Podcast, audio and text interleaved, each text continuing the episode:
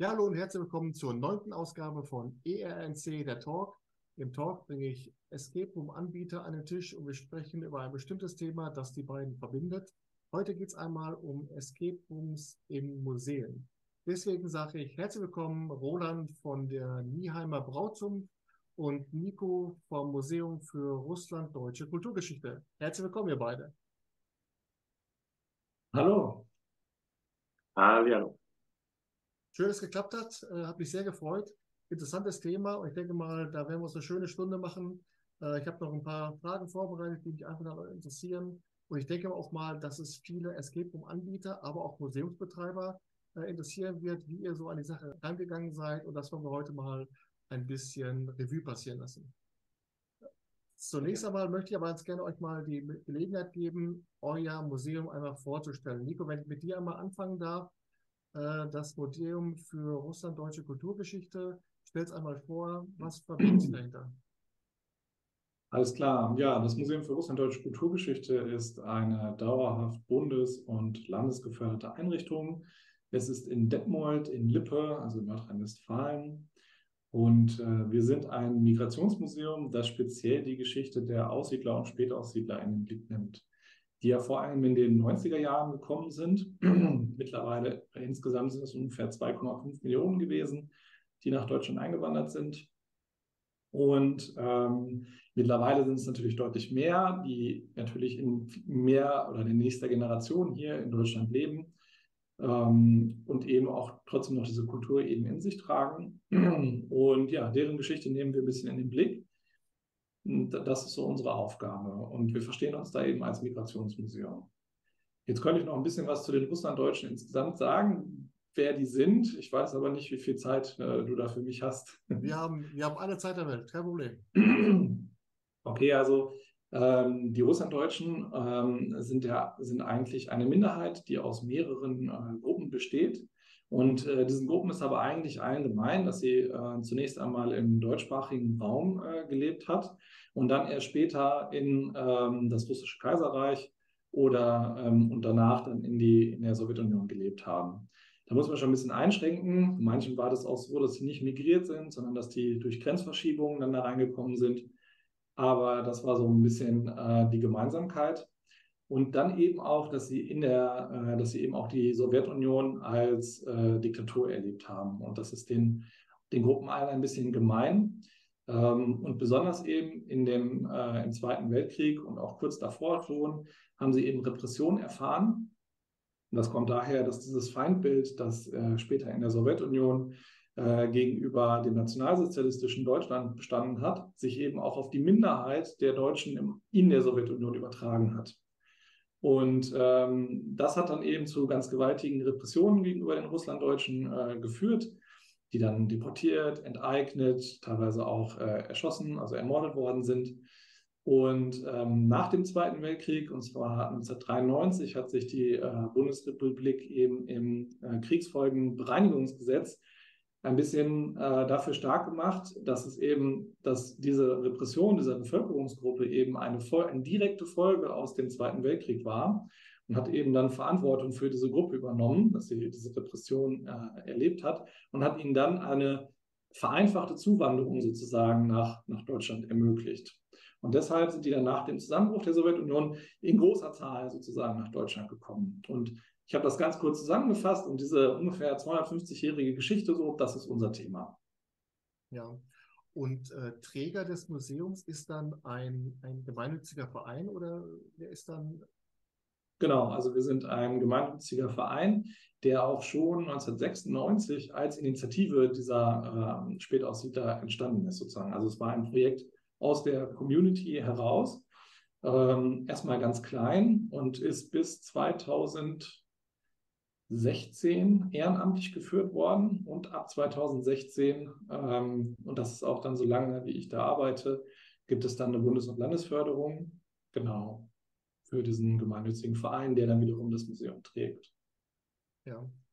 Roland, bei euch in Nieheim ist es ja so, du bist im Vorstand der Nieheimer Brauzunft und ihr führt in Nieheim auch das Biermuseum. Stell uns doch einmal das Biermuseum vor was hat es damit auf sich? Wie kam es dazu und was sind so die Ziele? Hm. Sehr gerne. Ja, das Biermuseum gibt es schon länger als unsere Bürgerbrautzunft an sich. Ähm, das war eine Initiative der Stadtmarketing, ähm, dass man gesagt hat, Mensch, wir haben hier regionale Spezialitäten. Und zwar gibt es in Nierheim den Nierheimer Käse. Darum rankte sich dann ähm, ein Käsemarkt, der initiiert worden ist, findet alle zwei Jahre in Jahren statt, ein großes Stadtevent am 1. September-Wochenende, aber leider erst im nächsten Jahr wieder, also in geraden Jahren. Und ähm, nachdem das ein toller Erfolg war, die Käsemärkte werden mit 60.000 äh, Besuchern gezählt, äh, Minimum, und äh, das bei einem Ort mit 2.500 Einwohnern, hat man sich in der Folge gedacht, Mensch, machen wir doch daraus eine Museumsreihe, um halt den Tourismus noch ein bisschen damit zu fördern. In der Folge entstand dann ein Käsemuseum, ein Brotmuseum, ein Schinkenmuseum und das Bier- und Schnapsmuseum.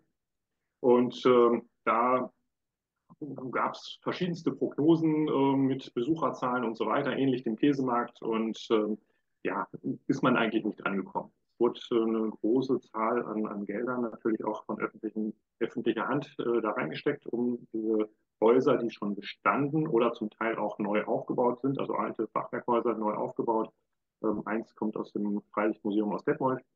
Ähm, hat man halt diese einen Straßenzug mit diesen Museen ausgestattet und unter anderem ein Bier, eine Bierbraumöglichkeit eingebaut, aber dann halt auch das Thema Bier ein bisschen von Facetten beleuchtet. Wie ist die Entstehung des Biers gewesen? Wie lange gibt es das eigentlich schon ähm, in den verschiedensten Kulturen letztendlich? Und ja, nachdem jetzt die Förderfristen so langsam auslaufen, äh, ist ja die Frage, was macht die Stadt mit diesen Museen? Und wir haben uns dann als äh, junge Brauzunft ähm, bereit erklärt, ähm, das Ganze in Eigenregie letztendlich weiter zu betreiben, damit das halt nicht irgendwie unter den Hammer kommt oder irgendwie veräußert wird, was ja im schlimmsten Fall passieren kann, wenn die Stadt irgendwann sagt, das ist unrentabel. Ähm, deswegen haben wir 2019 die Bürgerbrauzunft gegründet. Es gab vorher andere Vereinigungen, die halt ähm, das Bier gebraut haben und sich ein bisschen gekümmert haben, alles schon im Ehrenamt ähm, als Support für die Stadt. Und wir machen es jetzt seit 2019 als Verein haben seit 2021 das Biermuseum komplett gepachtet und stehen jetzt auch für den Erhalt dieses Gebäudes, aber auch der Technik und natürlich den Ausbau des Museumsbetriebes letztendlich äh, gerade und äh, haben jetzt ja inzwischen über 100 Mitglieder in dieser kurzen Zeit gewinnen können, die mehr oder weniger natürlich immer sich einbringen können. Wie gesagt, alles im Ehrenamt. Und ähm, da wird halt gebraut, da wird abgefüllt, da wird ähm, das Museum betrieben, das Museum wird umstrukturiert. Wir haben jetzt auch eine neue äh, Themenlandschaft mit eingebaut, nämlich das Kneipensterben auf dem Lande im ländlichen Raum. Das ist ja durchaus so, dass fast jedes Örtchen seinen ein, zwei Wirte hatten, ähm, was früher Social Media Ersatz war natürlich. Da fand das soziale Leben statt. Heute wird es eher im Internet ein bisschen ausgelebt und dadurch verschwinden aber leider die Kneiper. Nicht nur deswegen, aber auch aus anderen Gründen. Und so greifen wir das auf, um das zu erhalten und äh, wollen da ein bisschen Attraktionssteigerung natürlich dann auch damit betreiben. Ja. Nico, weswegen ich euch beide hier heute an einen Tisch gebracht habe, ist ja die Gemeinsamkeit, dass ihr beide in euren Museen dann einen Escape Room eingebaut habt. Nehmen uns mal mit, wie ist seinerzeit so die Entscheidung gefallen, einen Escape Room einzubauen, aufzubauen und wie geht man so an die Konzeptionierung ran? Also macht man den Schwerpunkt Wissen, Unterhaltung, wie ernst darf das Thema sein? Nimm uns da mal mit. Ähm, ja, also die hm, entstanden ist die Überlegung eigentlich daraus, dass wir gemerkt haben, dass wir eine andere oder dass wir neue Zielgruppen für unser Museum gewinnen wollen, eben vor allen Dingen eine Zielgruppe, die vielleicht nicht von sich aus auf die Idee kommt, in ein Museum zu gehen, die wir, den wir den Weg sozusagen ein bisschen erleichtern wollen dadurch. Ähm, und wir haben aber auch gemerkt, dass wir vielleicht einen, dass uns neben unserer Ausstellung auch ein anderes Format gut tut, wie wir Leute ansprechen. Also dass wir das Escape Game uns erlaubt, Leute persönlicher und emotionaler anzusprechen, als wir das eigentlich in der Dauerausstellung bisher tun. Und ähm, ich meine, gut, die äh, generell dieses Prinzip der Gamification ähm, in der Public History wird ja schon, schon länger diskutiert als, als Konzept. Und besonders seit Corona hat das eigentlich auch einen großen Auftrieb gekriegt. Ne? Da geht es ja Gamification darum, äh, dass man eben spieltypische Konzepte auf spielfremde ähm, Dinge überträgt. Und dann haben wir gedacht, okay, also wie können wir spieltypische Konzepte in unser Museum mit einbauen? Und da war Escape Game eigentlich das, das ideale Medium. Ähm, und in unserer Idee ist das Ganze eben auch, dass wir, dass wir versuchen, diesen Anfangswiderstand ein bisschen zu überwinden. So, also wenn man, wenn man halt schaut und ähm, man, man plant eine Abendveranstaltung, ja, und man, man schaut, was können wir machen, und dann sieht man, oh Gott, ein Museum. Ja. Und, und diesen Anfangsüberstand, Widerstand, den wollten wir gerne so ein bisschen aus der Welt schaffen. So nach dem Motto, okay, wir machen da ein Escape Game. Ähm, das macht Spaß erstmal und das kommt auch erstmal als, einfach, als einfache Abendunterhaltung daher. Und man kann das auch genauso spielen. Also wir verlangen da nicht von unseren Besuchern ähm, groß einen Wissenstransfer. Das wird diesem Game erstmal nicht abverlangt. Und ähm, wenn wir unser museumspädagogisches Konzept anschauen, dann ist das Escape Game eigentlich genau das, was am weitesten äh, dahin steht, dass es erstmal nur, mh, mm, also dass am wenigsten Wissenstransfer verlangt wird. Alle anderen Angebote, die wir machen, die, die steigern diesen, diesen Anspruch und dieses Niveau langsam. So, und deswegen sind wir da hingegangen und haben gesagt, na gut, also wir machen das Escape Game, wir versuchen da neue Leute zu erreichen, aber es ist also wir verlangen diesem Escape Game nicht ab, dass man bestimmte historische Gegebenheiten davon lernen muss. So, sondern äh, wir hoffen, dass wenn man dann einmal hier hinkommt, diesen Anfangswiderstand irgendwie überwunden hat, dass man dann einfach feststellt als Besucher, dass man bei uns im Museum vielleicht Antworten auf bestimmte Fragen finden kann, die einen ganz persönlich betreffen. So, und, und dass man dann denkt, oh, okay, hier gibt es etwas, was für mich wichtig sein könnte. So. Und da wollen wir die Leute erstmal hinkriegen. Und das ist noch bevor dieser ganze Wissenstransfer kommt. So. Und da geht es eigentlich auch schon so ein bisschen mit unserem Spiel los. Also wir, wir haben das ja Lost Roots genannt. Es geht also um eine Person, die seine Wurzeln verloren hat, die dementsprechend auf der Suche nach Vergangenheit ist. Und dementsprechend gehen wir dann auch mit den Spielern an dieses Spiel ran. Also wir, wir klären, wir, wir werfen diese Frage auf. Also warum ist Vergangenheit überhaupt wichtig für mich? Ja? Und, und was bedeutet Vergangenheit, meine Vergangenheit für meine Identität? Also warum ist das wichtig? So, und klar, natürlich, wir, ähm, umso sehr das als Abendunterhaltung ausgelegt ist, natürlich kommen wir dann irgendwann mit unserem Thema, äh, logisch, äh, Russland-Deutsche Geschichte. Aber da geht es dann viel mehr darum, dass dass wir dann eben Leute ansprechen, die sich vielleicht auch manchmal lost in ihrer, in ihrer Kultur und Identität fühlen, die eben auch sowas in sich tragen, das aber nicht recht einzuordnen wissen. Und so begeben die sich als Spieler eben auch auf diese sinnbildhafte Suche nach dieser Vergangenheit, nach dieser eigenen Vergangenheit. Ja, sie machen das quasi im Auftrag von jemand anders und für jemand anderes. Aber ich denke, bei dem Game, wenn man das spielt, und das hat Escape Game irgendwie so an sich, dass einen das so direkt packt, da kommt man nicht umhin, irgendwie auch für sich selber dann am Ende zu fragen, okay, und was ist mit meiner Vergangenheit? Also wo sind meine Wurzeln? Und ähm, da ich eben schon gesagt habe, wir, wir sind ein Migrationsmuseum und mittlerweile ist es so, dass jeder vierte Mensch in Deutschland ähm, einen Migrationshintergrund hat. Äh, und dementsprechend ähm, wächst dann auch äh, die Menge an Menschen, die wir mit solchen, solchen Fragen eben ansprechen. Was war damals so bei euch der, der Ansatz? Das, was Nico gerade sagte, neue Zielgruppen äh, erreichen, um eben auch mal neue Akzente zu setzen in der Museumsarbeit? Definitiv. Also da kann ich Nico absolut äh, beipflichten. Das war auch erstmal unser erster Impuls letztendlich. Wie kriegen wir andere Personenkreise ähm, interessiert für einen Museumsbesuch? Ähm, klassischerweise ist das, das, Museum so gesettelt gewesen, man ähm, hat Fahrten für Senioren angeboten, da fahren dann Busse vor, die kommen einmal rein, gucken sich das an, lernen das eine oder andere über die Bierkultur, ähm, die ja auch ostwestfälisch äh, sehr stark ist. Und ähm, das war es dann auch schon wieder. Und ähm, ja, jüngere Leute da mal irgendwo zu interessieren, tatsächlich ein Museum von innen auch anzuschauen, ähm, unter einer ganz anderen Voraussetzung, ähm, haben wir auch als ersten Impuls tatsächlich gehabt. Und wir haben da jetzt natürlich ganz viel in Richtung regionale Brauereien aufgearbeitet und äh, wie, kann, wie kam das Bier überhaupt zustande und so weiter. Wollen aber gar nicht den Brauprozess beleuchten, sondern sind eher auf den unterhaltenen Wert tatsächlich gegangen. Ich hatte vorhin schon mal angekündigt oder anklingen lassen, bei uns gibt es diesen Käsemarkt ähm, alle zwei Jahre und genau da setzt dann unsere Geschichte auch schon ein, dass wir sagen, Mensch, Da stellen klassischerweise auf dem Käsemarkt Winzer und Käse ähm, ihre Produkte her. Die Winzer reisen lange an und dann kommt eine Brauerei in dem gleichen Ort und äh, vermasselt denen das Geschäft, indem sie Bier ausschenken. Und wir haben es wirklich so ein bisschen von der humorischen Seite äh, betrachtet, was könnte denn da passieren? Und ähm, ja, die Rahmengeschichte fängt an, dass halt ein Brautzunftmitglied, was gerade noch die letzte oder die erste Flasche für den Anstich des Käsemarktes zur Bühne bringen möchte, niedergeschlagen wird, die Abfüllanlage wird sabotiert und die Brautzunft ist aufgeschmissen und muss jetzt gucken, wie kriegen wir noch rechtzeitig zum Käsemarkt, also in einer Stunde letztendlich ähm, eine Flasche Bier abgefüllt. Also es geht nicht ums Bier brauen, sondern ums Bier abfüllen, was ja auch ein händischer Prozess bei uns ist äh, und sich eine ganze Gruppe dafür aktiviert, Woche für Woche Bier in die Flaschen zu füllen. Wir haben ein Demonstrationsobjekt, so Literflaschen mit Flöckverschluss, die wir da händisch dann Maschinen, äh, ja, händisch abfüllen.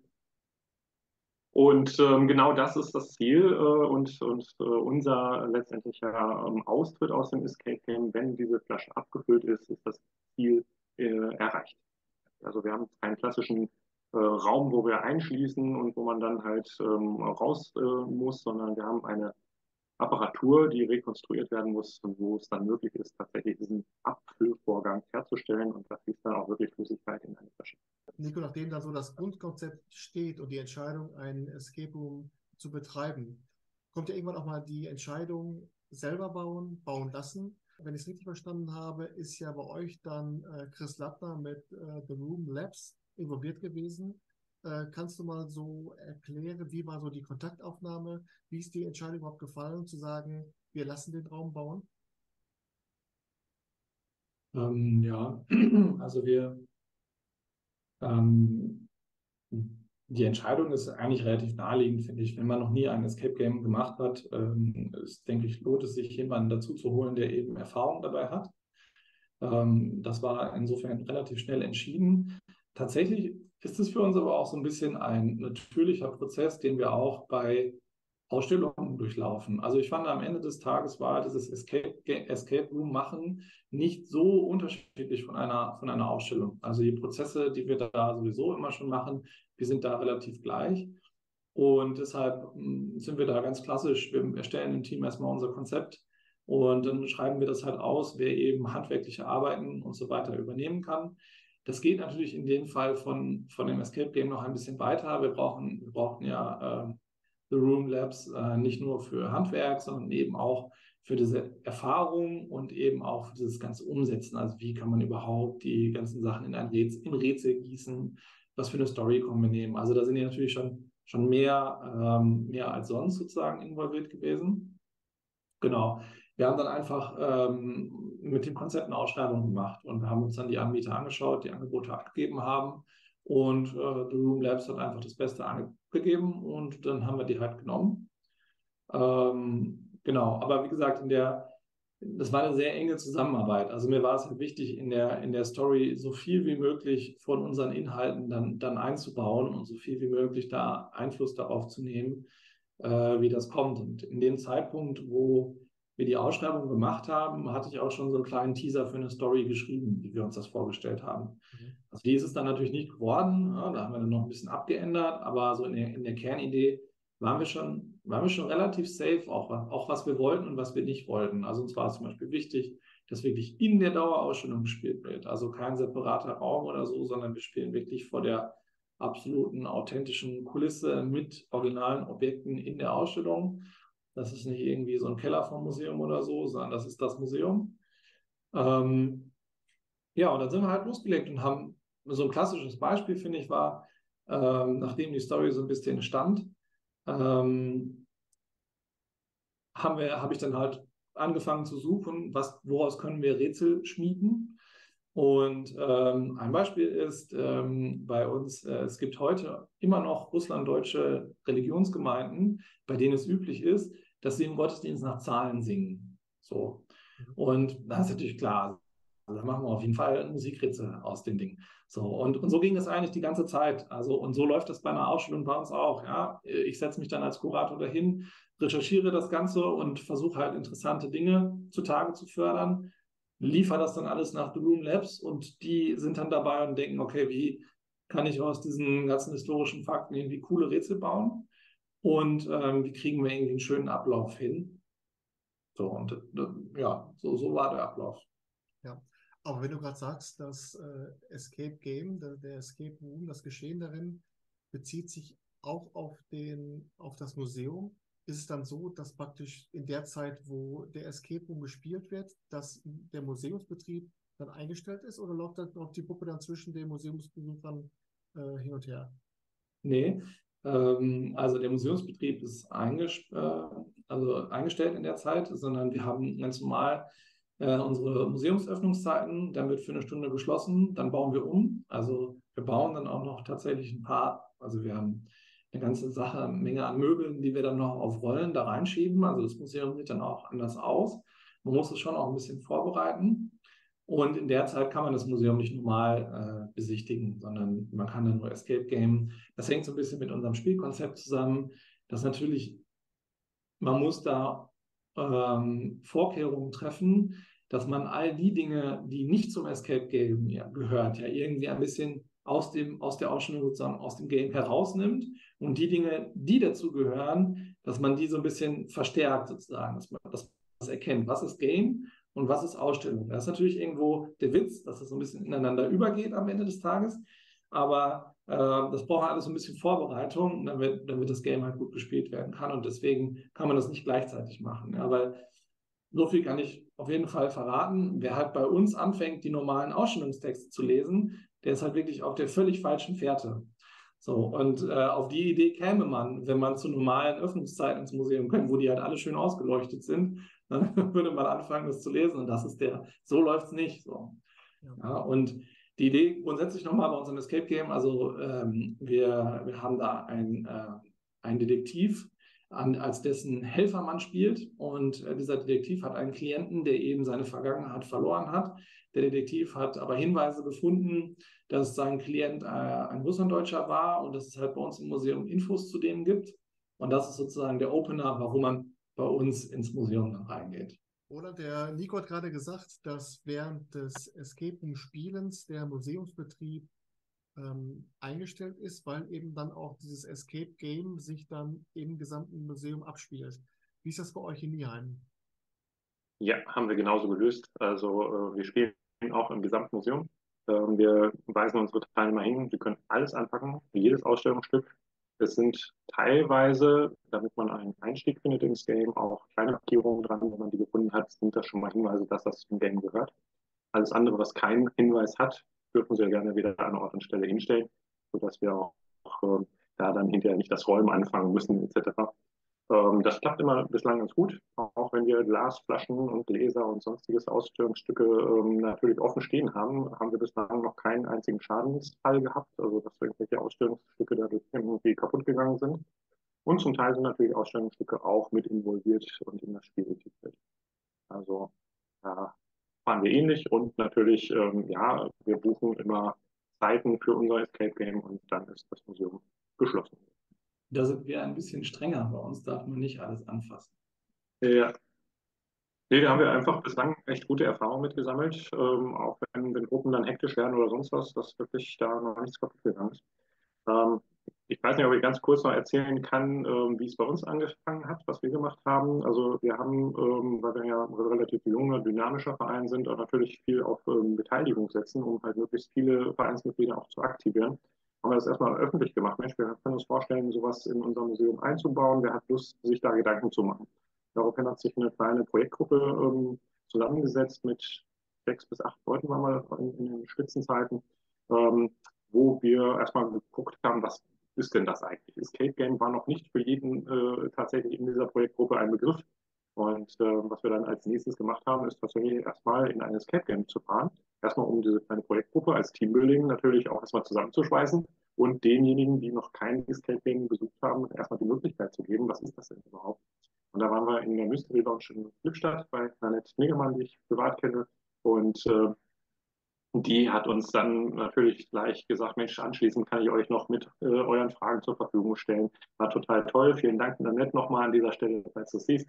Ähm, das hat uns sehr, sehr gut geholfen. Äh, mit der Projektgruppe dann weiterzuarbeiten. Und äh, anschließend sprudelten dann auch bei denen, die eigentlich noch gar nicht so die Vorstellung hatten, Ideen, wie man denn bei uns in der Ausstellung ähm, Sachen integrieren könnte, ähm, Informationen vielleicht dann auch wiederum sich erschließen kann, aber halt auch durchaus ganz, ganz äh, unterschiedliche Dinge auch selber erstellt. Also wir haben halt äh, uns entschieden, das selber zu bauen, auch um die unterschiedlichen Fähigkeiten dieser Projektgruppe, aber halt auch anderer Vereinsmitglieder tatsächlich noch mehr abzuholen und zu sagen, wir bauen das nach unseren Vorstellungen und wir haben es wirklich hingekriegt, dass wir Elektrotechnik mit eingebaut haben, Tischlereiarbeiten, äh, bis hin zu ähm, Sanitärarbeiten, also äh, Dinge, die geschweißt worden sind oder gelötet worden sind, um dann halt wirklich ähm, ja, Rohrleitungen zu haben und, und, und. Und das ist alles aus den Vereinsmitgliedern selber entstanden. Das ist äh, wahnsinnig, was da ähm, sich für eine Kreativität äh, dann gezeigt hat bei den einzelnen Leuten, die dann immer wieder von ihren Erfolgen, oder wir hatten dann regelmäßige Treffen und dann wurde immer wieder ein Stückchen weiter geguckt, was ist schon alles entstanden. Wir haben ein Online-Board benutzt und haben uns dann auch während Corona dann zum Teil nur online treffen können, haben dann über ein Whiteboard äh, mit Klebeschildern und so weiter quasi ähm, das Ganze versucht zu strukturieren und halt nicht nur einen linearen Ablauf zu haben, sondern auch natürlich Abzweigungen zu generieren. Das führt zu dem, das führt zu dem, haben wir uns dann eine Übersicht geschaffen, um dann halt wirklich so ein Skript dann hinterher selbstständig ähm, ja, zu haben, ähm, was schlüssig in sich ist, was dann auch ermöglicht, ähm, sich als Teilgruppe natürlich dann wiederum weiter zu bewegen, um dann halt aber auch ähm, äh, wieder insgesamt äh, am gemeinsamen Ergebnis weiterzuarbeiten. Und das Pendant zu dem Detektiv in Detmold ist dann bei euch in Nieheim der Braumeister, der dann Kontakt aufnimmt mit der, mit der Gruppe und dann praktisch auch als Spielleiter fungiert. Genau, also ähm, wir haben ein kleines Intro-Video ähm, kreiert, wo erstmal die Einführungsgeschichte nochmal dargestellt wird. Also ein niedergeschlagenes Brautzunftmitglied hat irgendwie einen von einem wahrscheinlich Winzer, man weiß es ja nicht so genau, über den Schädel gekriegt, kann sich an nichts erinnern, weiß nur, oh Mist, jetzt ist unsere Abfüllanlage sabotiert und führt quasi dann ein, sitzt auch während des Spiels im Museum, hat, hält sich immer mal wieder den Kopf und kann vielleicht den einen oder anderen Hinweis, ah, vielleicht dann doch noch geben, aber ansonsten ist er halt nicht involviert. Er gibt dann punktuell, weil er sich gerade mal wieder an was erinnern kann, äh, einen kleinen Hinweis und Tipp. Also wir haben da keine Überwachungstechnik, also sprich Kameras und Bildschirm eingebaut, sondern wir beobachten Gruppe live mit dem Museum und das hat ja auch seinen Sinn, warum er da gerade liegt und gerade wieder aufgewacht ist. Und ähm, von daher passt er da auch da rein. Wie ist das bei euch, Nico? Der Detektiv, der zu der Gruppe Kontakt aufnimmt, bleibt ja dann wahrscheinlich im Sinne der Geschichte nicht bei der Gruppe, aber der Spielleiter muss ja dann auch, wo du gerade sagtest, nicht alle Exponate, nicht alle Exponate dürfen angepasst werden. Der hat ja auch so eine Art Ordnungssieht wahrscheinlich auch. Also ist der Spielleiter dann teilweise doch bei der Gruppe oder ist das so eine Art, halt wie der normale Spielleiter über Kameraüberwachung, wie läuft das? Genau, also letzteres.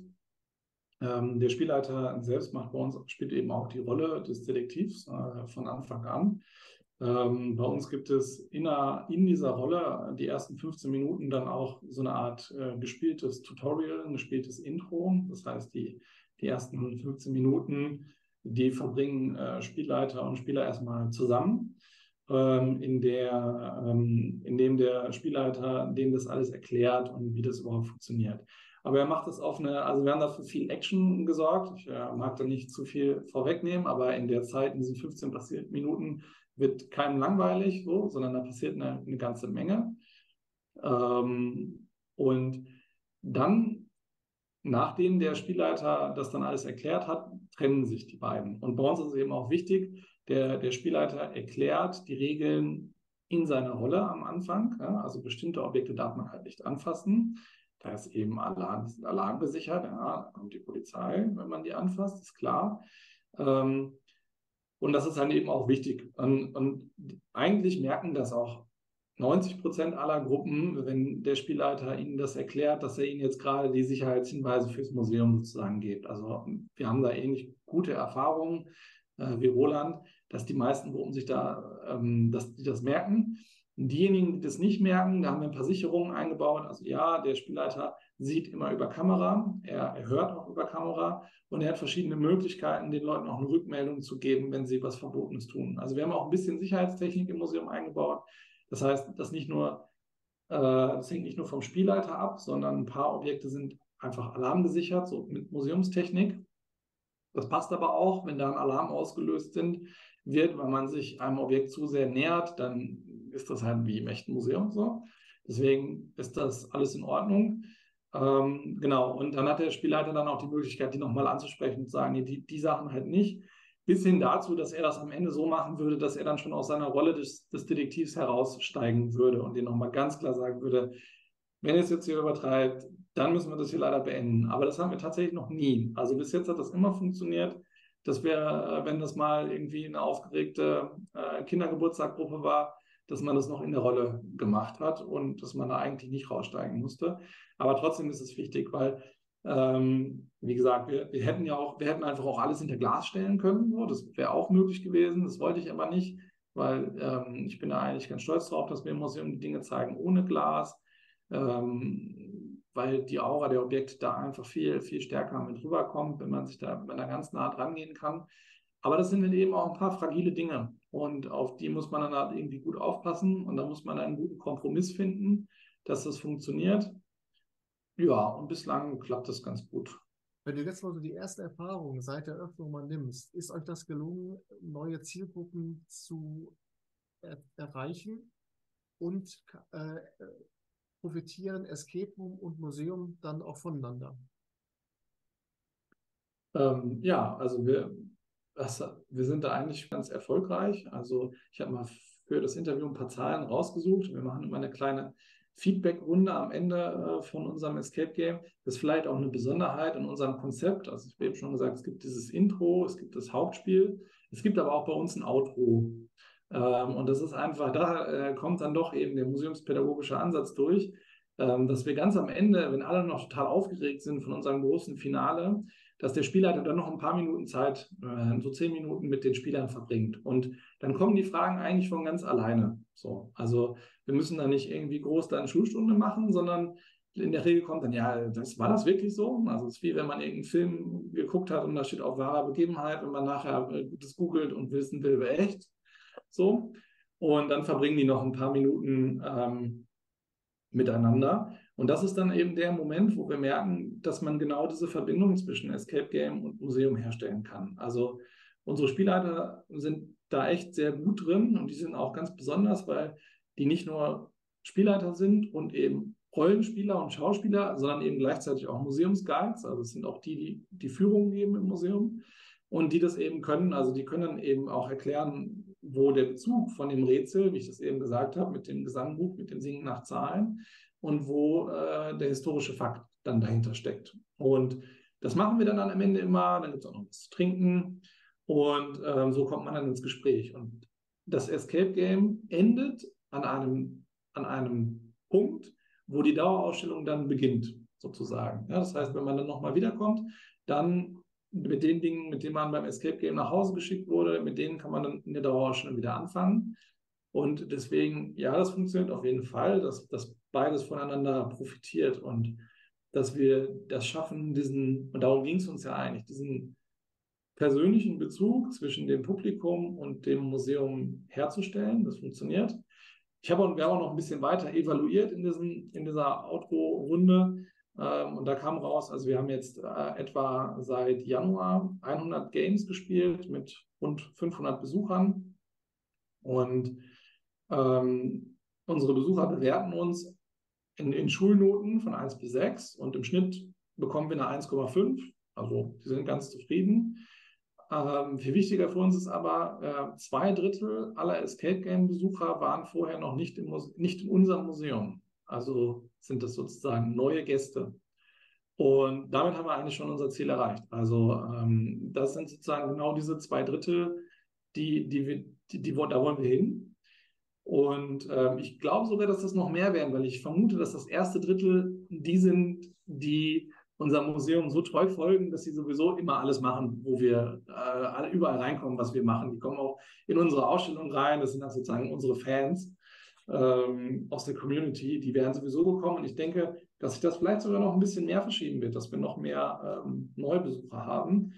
Und, und da sind wir auch stolz drauf und geben das auch so an unserer äh, Förderer, die, die Bundesbeauftragte für Kultur und Medien immer so weiter, dass wir auch 40 Prozent Besucher erreicht haben, die länger als zwei Jahre nicht in einem Museum waren.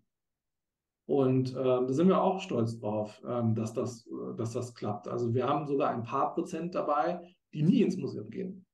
Also sich nicht erinnern konnten, wann sie jemals das letzte Mal freiwillig überhaupt in einem Museum gewesen sind. Ja.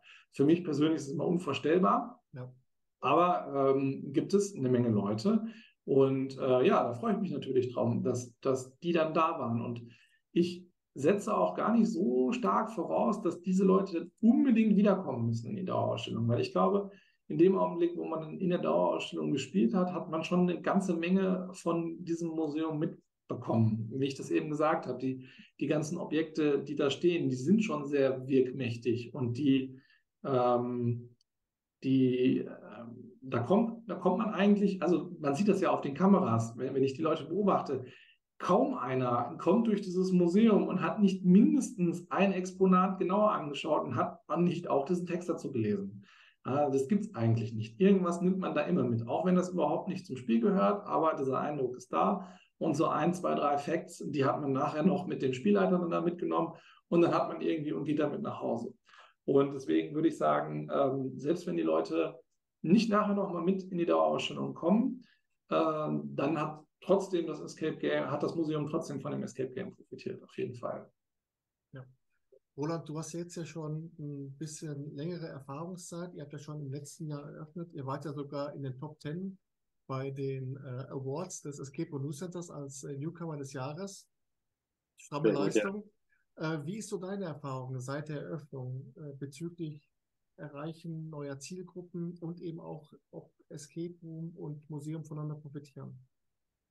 Ähm, ja, erreichen neuer Zielgruppen auf jeden Fall. Also wir haben ein ganz äh, junges Publikum, jetzt keine Kinder und Jugendlichen. Das wird sich beim Thema Bier ja auch nicht äh, unbedingt eignen. Das heißt, also 16 plus ist da meist gesetzt. Das kann schon mal die ein oder anderen Eltern, die dann sagen, ja, unter elterlicher Aussicht kann mein Kind ja mitspielen. Ähm, es geht ums Thema Bier, aber trotzdem ist es ja ein Kulturgut, womit man ja konfrontiert sein sollte oder auch äh, kann, ohne dass man da direkt gleich irgendwie Richtung Suchtfaktor oder sonst was geht. Auch da haben wir tatsächlich einen Ausstellungsbereich mit initiiert, was halt auf den Umgang mit ähm, alkoholischem Genuss letztendlich auch hinweist. Also auch da sensibilisieren wir, dass ein maßvoller Umgang mit einem Genussmittel wie Alkohol natürlich dann not tut. Ähm, wir haben nicht ganz so viel ähm, Spiele durchführen können oder wollen auch, weil wir es ja alles im Ehrenamt, also nebenjoblich machen und einfach auch eine begrenzte Anzahl an Spielleitern hier haben sodass wir, ich glaube, ich habe auch mal kurz in die Zahlen geschaut, so um die 50 Games jetzt, also pro Woche einmal ähm, ein Spiel spielen lassen, wo die Termine zum Teil per Anfrage kommen ähm, oder halt wir auch äh, auf unserer Webpage halt einen Terminslots zum Buchen freigeben. Das ist aber immer in, äh, so, dass wir halt sagen, das machen wir nicht regelmäßig, sondern so, wie die Spielleiter gerade ihre Zeit äh, für den Verein einsetzen mögen, nennen die uns Termine und dann setzen wir sie online. Das sind halt unsere Zeitslots, die dann gespielt werden können also roundabout 250 Leute, ähm, die wir neu für das Museum begeistert haben. Ähm, zum Teil, was ich wirklich faszinierend finde, ähm, auch von weiter weg. Also gar nicht mal nur der Umkreis, wo man meint, okay, das ist ähm, jetzt ähm, ein näheres Publikum, was sowieso hier in der Gegend irgendwo ist oder so, sondern wir haben wirklich Anfragen aus dem Ruhrgebiet. Ähm, es, es, sind sogar aus Bielefeld eine Gruppe gekommen, die so begeistert davon waren, äh, dass sie anschließend äh, Vereinsmitglieder geworden sind. Also uns jetzt äh, ja auch ein bisschen ähm, supporten, indem sie halt wirklich dann ähm, immer mal wieder da sind, ähm, sich für die Belange mit einsetzen und sagen, das ist eine unterstützenswerte Geschichte. Ja, Roland, wo du gerade schon mal von dem Trailer gesprochen hast, da waren ja die Jungs von äh, Escape and More aus Hameln mit involviert. Äh, du hast ihn uns mitgebracht, den schauen wir uns jetzt erstmal an. Film ab.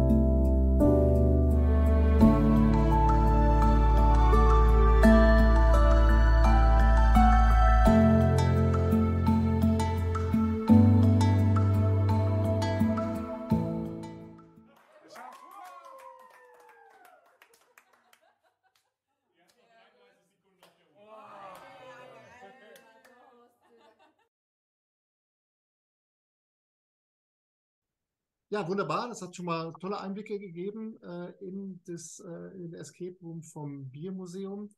Ähm, jetzt habe ich mir folgende Frage. Jetzt bin ich in der Museumslandschaft, obwohl ich gerne in Museen gehe, nicht ganz so involviert. Ähm, es gibt ja bestimmt auch einen Museumsverband. Wie ist dann so das Thema Escape Rooms? Wird das dort auch, wird, äh, wird das dort auch thematisiert? Ähm, Nico, wie schaut das aus? Ähm, also ja, Museen sind recht gut organisiert, äh, im Deutschen Museumsbund zum Beispiel, aber auch international. Ähm, tatsächlich, ähm, ich sehe das noch nicht so sehr auf der Agenda der Museen. Also ich kenne bis jetzt nur wenige Museen, die das gemacht haben. Äh, ein ähm, Partner von uns, das ist das äh, Schlesische Museum in Ratingen, die haben das zum Beispiel auch gemacht. Aber wir sind, also es gibt einfach noch zu wenige. Also ich habe nicht das Gefühl, dass das in unserer Museumscommunity groß auf der Agenda ist, was, was, das, ähm, was das Escape Game angeht. Aber was ich sehr wohl merke, was in den letzten Jahren ist, ist eben dieses Gamification. Also dieses generell, dass man, dass man spieltypische ähm, Elemente nutzt in, in einem Museum. Ähm, aber ja, genau, aber da, da sind die Möglichkeiten dann ja auch irgendwie vielfältig, was man machen kann. Und das ist durch Corona, gibt es da auch ein paar Projekte, die dann auch rein digital sind, die das, das auch wieder ein bisschen aufgreifen. Da gibt es schon ein bisschen was. Aber was Escape Game angeht, eher weniger. Und selbst dann, und da ähm, bin ich dann ja bei uns immer stolz drauf und dann auch nochmal Kompliment an Roland, weil ich weiß, dass das aufwendig ist. Ich, selbst von denen, die ich kenne, gibt es nur sehr wenige, die das wirklich in der Dauerausstellung machen. Also bei sehr vielen sind das Räume, die entweder portabel sind äh, und ähm, an verschiedenen Stellen aufgebaut werden, oder es sind getrennte Dinge, die, die irgendwie in, in, einem separaten Raum stattfinden, wo man dann natürlich nicht diese, diese, diese Kulisse, diese Atmosphäre eines Museums hat. Und äh, da, ist, da sind dann schon ziemlich, ziemlich große Qualitätsunterschiede. Vor allen Dingen auch, weil, weil natürlich nochmal ein Unterschied ist, ob man als Museum jetzt irgendwie seine Kindermuseumsrallye äh, in Escape Game umtauft oder ob man da wirklich ähm, handwerklich und konzeptionelle Arbeit in dieses Ding investiert. Und das, das ist dann einfach nochmal was ganz anderes. Und ich glaube, auf diesem professionellen Niveau, wo wir uns dann sagen bewegen, da ist die Mehrheit eben noch nicht angekommen. Roland, wie stellt sich das bei dir dar? Du bist ja auch wahrscheinlich ständig auch dann im Austausch mit anderen Museumsbetreibern. Wie nimmst du wahr, wie dieses Thema Escape Rooms in der Museumsbranche langsam ankommt? Ich muss gestehen, dass ich tatsächlich noch gar nicht so groß vernetzt bin in der Museumslandschaft, weil wir das als eigenständiger Verein gar nicht in einem Dachverband organisiert äh, betreiben tatsächlich. Also es gibt halt noch das Sackmuseum bei uns in Nieren, das ist ja auch so eine Kuriosität tatsächlich. Ähm, und jetzt ähm, mit äh, der Bauernburg in Ottenhausen tatsächlich ein neuer Player auf den Markt gekommen ist, wo auch da ähm, dieses Objekt, diese alte ähm, Fliehburg letztendlich auch nochmal als äh, Objekt des Escape Games mit reinentwickelt worden ist. Ähm, die haben da eine größere Förderung tatsächlich auch kultureller Art bekommen. Wir haben es relativ schmal gehalten. Wir haben, glaube ich, den Kultur- oder den Heimatcheck NRW mit in Anspruch genommen. Das ist eine Förderung, wo dann kleinere Betreiber 2000 Euro in die Hand bekommen, um halt Projekte zu realisieren. Da sind wir dann halt mit ausgekommen, um alle möglichen Sachen anzuschaffen und dann halt zu verbauen. Von daher kann ich leider noch nicht sagen, inwieweit das ähm, in meiner Wahrnehmung äh, stattfindet, aber ich sehe auch, dass also das Escape Game an sich noch nicht so groß ähm, aufgehängt ist in der Museumslandschaft. Wir können es aber wie folgt machen, dass die, die schauen und in ihrer direkten Umgebung oder was wir schon mal besucht haben, die Escape Rooms in Museen oder in historischen Gebäuden, wie auch immer, schreibt es in die Kommentare rein und ich sammle das dann mal und dann machen wir einen schönen Überblick mal, dass man da äh, eine schöne Museumstour mal quer Land machen kann.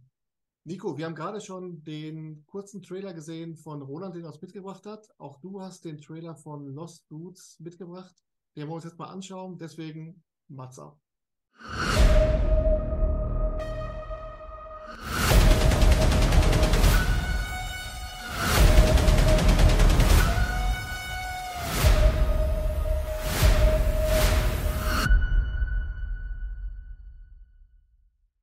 Ja, das ist schon mal beeindruckend. Also war das so in dem, in dem Paket von äh, Room Labs mit dabei? Kann das, das, ist das so, dass man ankreuzen kann mit Trailer oder habt ihr da in eurem äh, Umfeld direkt auch Leute, die das so, so auf die Kette kriegen? Nee, das war nicht dabei. Ähm, wie gesagt, das ist in unserem, äh, wenn wir Ausstellungen machen, dann, dann haben wir eine ganze Menge von Gewerken immer da rumlaufen. Auch The Room Labs waren ja auch nicht die einzigen, die da mitgearbeitet haben. Das ist eine ganze Menge. Und in dem Sinne haben wir dann auch äh, Videografen und Fotografen äh, zur Hand, die schon mal für uns gearbeitet haben, die wir kennen. Ähm, in diesem Fall war das aber ein bisschen was Besonderes, weil wir ein bisschen andere Vorstellung äh, von diesem Video hatten als das, was man sonst äh, so drehen würde im Museum. Also wir haben jetzt auch beim Trailer ganz bewusst, ist das ja auch, wie gesagt, es hat auch mal Spaß gemacht, ja, nichts zu machen, kein Video zu machen, das direkt ein Wissen vermittelt. Äh, das ist ganz ungewohnt gewesen, also besonders nach dieser langen Corona-Zeit, wo wir eigentlich ganz viele digitale Formate gemacht haben, die eben auf den Wissensgewinn abzielten. Und jetzt haben wir gedacht, okay, das machen wir jetzt ganz anders. Ähm, wir haben das deswegen so gemacht, weil ich in den Feedbackrunden festgestellt habe, dass die meisten Leute uns keinen professionellen Escape Room zutrauen. Also die meisten unserer Besucher, dann kriege ich die Rückmeldung, wow, das ist ja wie ein echter Escape Room. Und ähm, ich, es kratzt immer so ein bisschen an mir, wenn ich das höre. Ich denke, na klar, sind, sind wir das. Und das heißt, ähm, aber ich kann es auch ein bisschen verstehen. Es ist genau das, mit dem, mit dem die Besucher, was ich eben schon angesprochen habe, mit dem die Besucher reingehen. Nach dem Motto, oh Gott, Museum. So. Und, ähm, und dann denkt man erstmal, nee, das, das kriegen die nicht hin, das können die nicht. Und dann sind sie eben doch überrascht.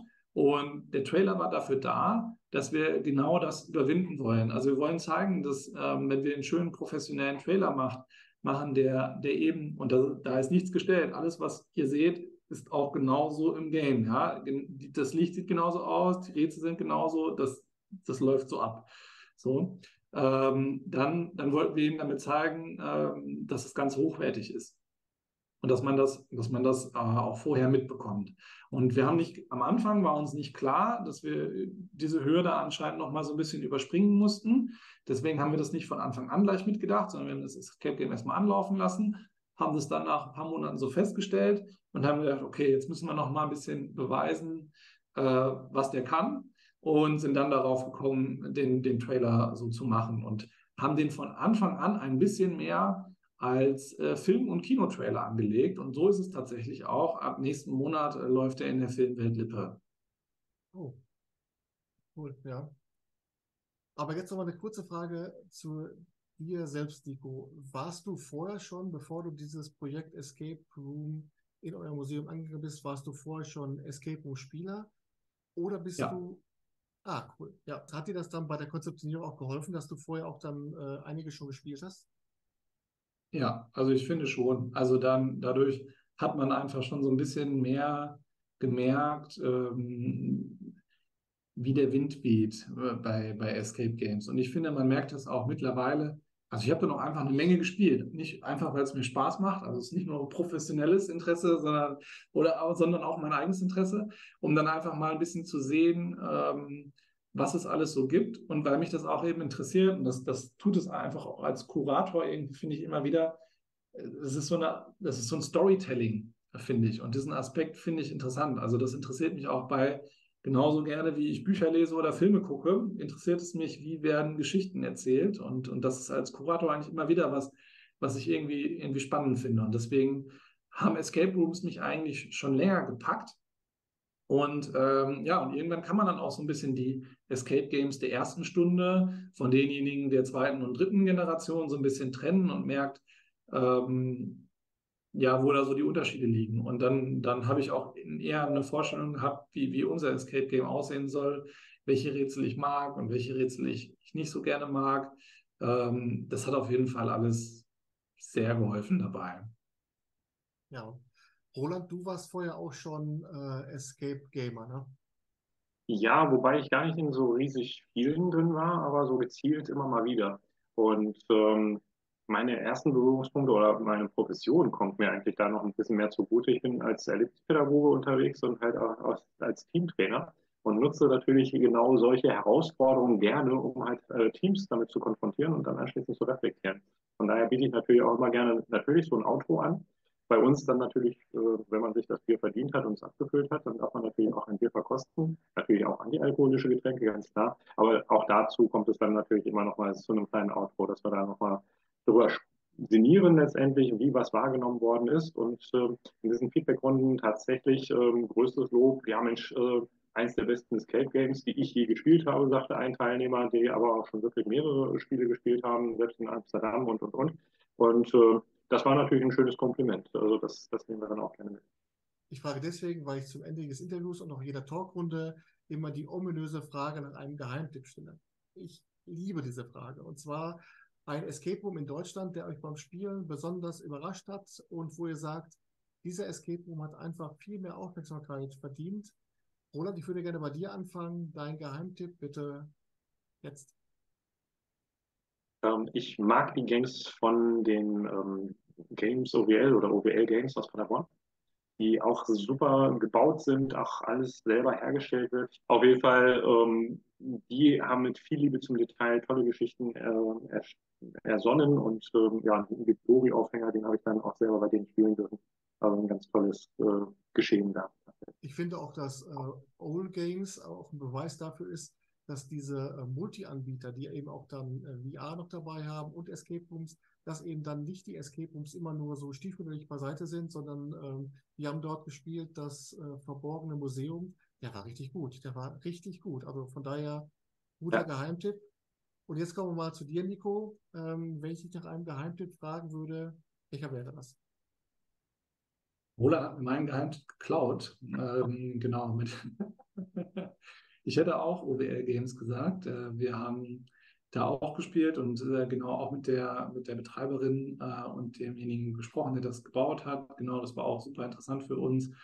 Ähm, dann müsste ich mir gerade einen anderen überlegen und das wäre äh, genau die Flucht aus Alcatraz in Bielefeld von Exit Adventures. Die finde ich sehr schön.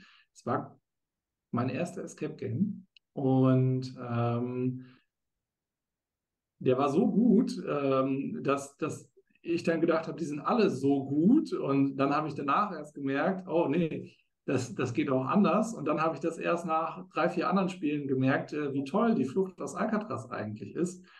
Und genau, das wäre mein Geheimtipp. Von Exit Adventures müsste ja. das sein. Olli Berke, schöne Grüße. Äh, hast du dort beide äh, Zellblöcke gespielt, also A und B, oder hast du einen vorbeigespielt? Nee, ich habe leider nur einen gespielt. Den anderen wollte ich immer mal machen äh, im Versus-Mode, was ich äh, eine coole Idee finde. Äh, also zumindest meine ich, dass es den Versus-Mode da jetzt gibt. Äh, ich, ich, glaube schon.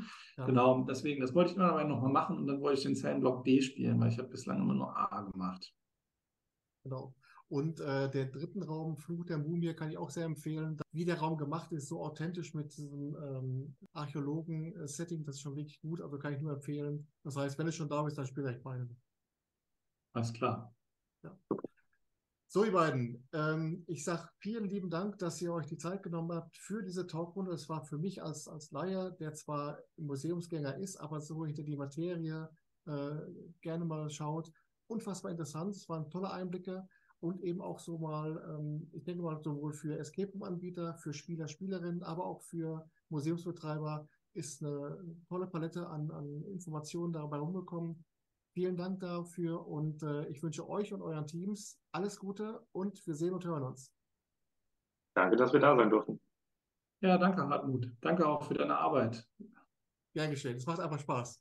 Ich wünsche euch alles Gute. Super. Wir, wir sehen uns. Ciao. Bis ciao.